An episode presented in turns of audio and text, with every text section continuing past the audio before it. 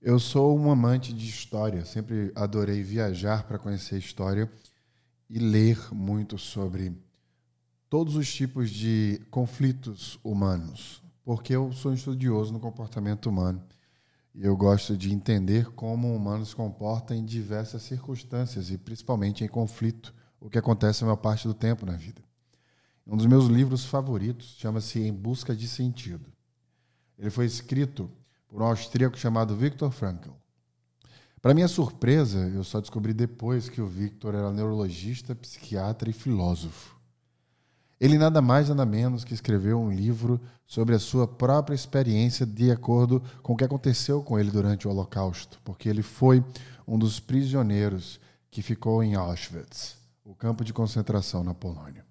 Foi inclusive o livro dele que me fez viajar para a Polônia para conhecer os Auschwitz, uma das piores e mais intensas experiências que eu já tive na vida, entretanto necessária. O Victor, no livro dele, translada sobre como ele tentou achar sentido em um lugar que ele não conseguia sequer existir. Como ele tentou enxergar algo que praticamente ninguém conseguiria enxergar estando na mesma situação. A minha cabeça, no entanto, pensou: se o Victor conseguiu fazer isso durante o Holocausto, preso no pior e mais famoso campo de concentração durante o período do Holocausto, por que, que nós que não estamos vivendo o Holocausto também não conseguimos achar essa mesma perspectiva que ele traz? O que me faz lembrar e conectar isso ao Marcus Buchan, que criou as ferramentas, boa parte delas que eu utilizo hoje nas minhas mentorias, nos meus cursos. Uma delas foi criada porque o Marcus queria ajudar crianças com síndrome de Down eu já falei várias vezes no No Brain Cast sobre isso. Porque ele estava cansado de ver as pessoas tentar fazer com que as pessoas com síndrome de Down tivessem uma vida regular como as outras pessoas que não têm a mesma síndrome. E ele pensou: e se estas crianças, se estas pessoas achassem suas habilidades centrais naturais e conseguissem colocar em prática a maior parte do tempo, gerenciando suas fraquezas e não tentando se tornar uma pessoa comum sem a síndrome? ela potencializaria a sua habilidade. Agora, e se uma pessoa que não tem síndrome de Down fizesse a mesma coisa? Imagina a força cognitiva para conseguir resultados melhores.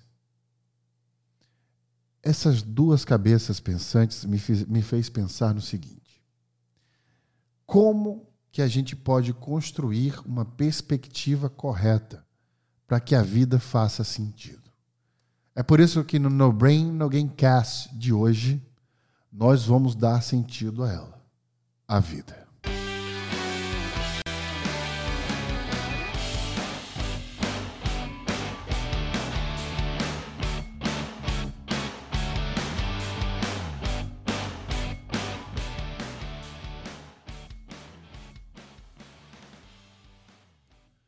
Eu quero iniciar este episódio falando que o objetivo central da vida é muito maior do que o que nós temos no dia a dia.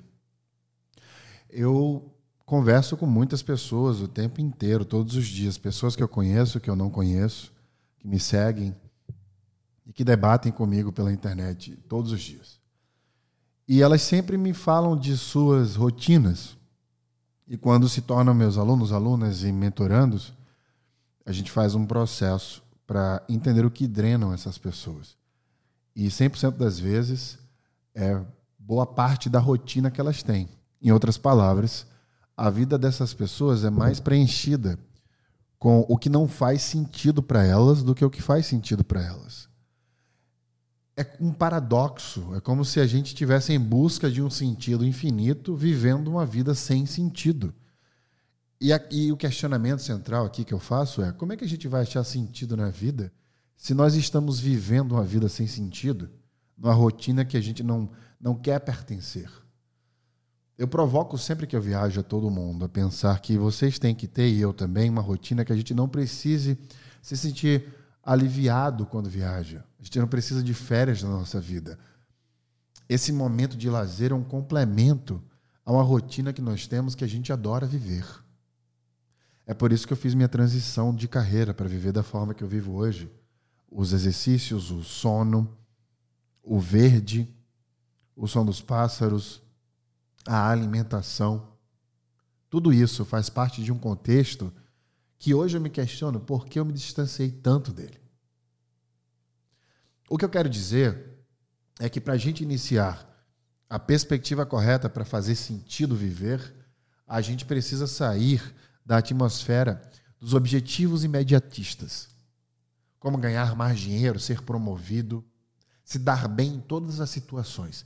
Se dar bem, inclusive, é muito perigoso, porque nos cega. Sempre que a gente quer ganhar alguma coisa naquele momento, se dar bem naquele momento, nós, nós estamos alimentando o nosso cérebro, doutrinando ele, para que ele viva de pequenos acertos o tempo inteiro. E isso interfere na nossa vida. Porque felicidade não é uma constância, são picos. Outrora já gravei aqui os quatro neurotransmissores que complementam, diante de sua secretação, a sensação máxima de prazer, o que nós chamamos de felicidade. E para que nós estimulemos estes neurotransmissores, nós precisamos, portanto, saber quais são essas atividades e colocá-las em práticas a maior parte do tempo. A mesma coisa acontece com o sentido. Se nós estamos sendo imediatistas com os nossos objetivos diários, querendo sempre comer alguma coisa que é mais saborosa, mas nem tanto saudável, ou querendo sempre trabalhar um pouco mais para poder ganhar mais dinheiro dentro da hora extra, ou para ser promovido, e perdendo aquele tempo de passar com bem-estar com outras pessoas e fazendo outras atividades que você adora, um tempo, diga-se de passagem, irrecuperável. Quando a gente alimenta essa doutrina, nós cegamos o objetivo central da vida. Para que você entenda melhor o que eu quero dizer, a gente precisa fazer um jogo com todos os planos da sua vida entre curto prazo e longo prazo. Quais são hoje as atividades que vocês fizeram que te aproximam de alguém que você quer ser daqui a 3, 4, 5 anos? Agora, qual que é essa mesma atividade que você fez hoje que te aproxima de um objetivo que você quer conquistar no final de semana, no final do mês ou no trimestre. Você nem precisa tentar me falar isso. Eu sei que o objetivo que você está tentando alcançar está batendo na sua porta. É uma meta que a sua empresa te fala, te coloca, é um bônus que você quer receber, é uma viagem que você quer pagar, é um eletrônico que você quer comprar. Você inunda a sua vida com pequenos objetivos, com objetivos de curto prazo, dizendo para o teu próprio cérebro ter prazer com essas conquistas imediatistas, ao invés de construir um grande castelo onde cada tijolo faça sentido num projeto a longo prazo. Quando nós construímos um projeto a longo prazo, nós tomamos decisões mais saudáveis. A gente consegue encaixar a nossa estratégia dentro do que a gente quer fazer no futuro. E olha que inteligência. Enquanto a maioria das pessoas estão vivendo uma rotina que elas querem sair, mas precisam estar porque querem alcançar algum objetivo imediatista, que na sua grande maioria nem conquista, ou quando conquista, renova esse mesmo objetivo, as outras pessoas que mais conseguem bem-estar e sucesso na vida, de acordo com elas mesmas, são pessoas que são mais pacientes, conseguem, numa estratégia, enxergar o final do funil e fazem hoje ações que vão complementar o percurso delas para que cheguem onde elas querem chegar. Isso me faz pensar no pensamento infinito e finito, escrito por Simon Sinek. O Simon traz justamente essa perspectiva que nós precisamos pensar a vida com um pensamento infinito e não como um pensamento finito. A vida não é uma partida de futebol onde saímos dela empatando, vencendo ou perdendo. Não tem um resultado em tudo que a gente faz de forma imediata. A gente precisa enxergar a vida como algo infinito, uma construção que não tem fim. Para que a gente possa introspectar essa paciência e saber que tudo que você deve fazer é se qualificar para ter a perspectiva certa de que você está fazendo agora vai remendando e costurando o caminho que você quer percorrer no futuro. A gente precisa parar de dar fim às coisas. de buscar objetivos que têm fins e passar a ter objetivos maiores, infinitos, que vão dar uma qualidade maior à tua perspectiva de decisão.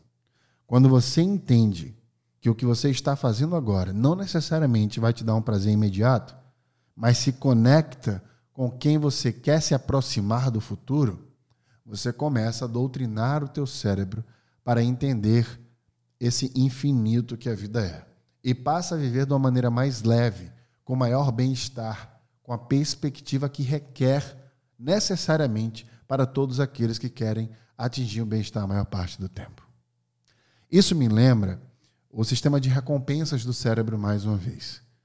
Eu quero gravar um episódio só sobre isso, porque vez ou outra eu cito pela perspectiva da neurociência como o cérebro enxerga o poder de decisão, que é sempre pelos riscos e pelas recompensas.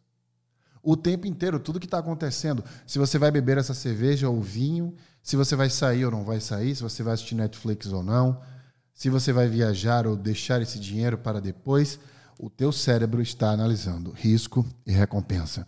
Devo comer esse bolo de chocolate que vai ser super gostoso, mas, vai, mas me vai engordar? Eu devo ir correr e fazer exercício agora que vai me deixar bem? Ou devo deitar no sofá e assistir um filme que vai me fazer bem também, mas não necessariamente me trazer a saúde física e mental que eu preciso? Risco e recompensa o tempo inteiro. Mas Wesley, por que que Muitas vezes o meu cérebro deixa o risco vencer, como, por exemplo, ser sedentário. Doutrina. Volte esse episódio para o início e coloque ele de novo. Você doutrinou sua cabeça a buscar coisas imediatistas, prazeres pequenos, rápidos, imediatos, que cegam você do longo prazo. Entendendo, portanto, o que é que você deve fazer no curto prazo versus longo prazo? Escreve isso. Quais são as ações de curto prazo que vão te trazer um longo prazo melhor? Como você pode migrar sua perspectiva ao invés de correr atrás de uma coisa tão imediatista para deixar as coisas fluírem e buscar algo maior, buscar um emprego que talvez te pague até menos, mas te dê mais tempo para fazer atividades paralelas pessoais, ficar com pessoas que você gosta, viajar um pouco mais para o interior, por exemplo, e quem sabe no futuro crescer proporcionalmente, sem deixar nada cair, balanceadamente. Precisamos, portanto, entender o que é o pensamento finito e infinito dentro dessa lista que você cria.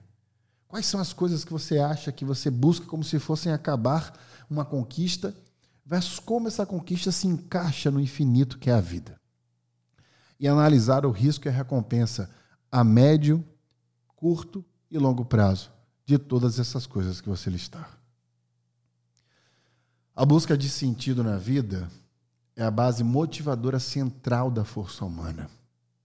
Sem sentido, não faz sentido. A nossa existência é pautada justamente porque faz sentido viver. E para fazer sentido, a gente precisa buscar uma utilidade na vida. Se sentir útil é o máximo da existência. E para que essa utilidade não caia e você se sinta menos existente ou questione sua própria existência, você precisa ter um propósito sólido. Porque você tem duas escolhas em todas as decisões que você toma: viver ou existir. Mas só uma delas faz sentido. Todas as vezes que você tiver que decidir algo muito grande, e você estiver tentado a fazer algo a curto prazo versus esperar para o longo prazo, pense na seguinte frase: a vida não tem linha de chegada.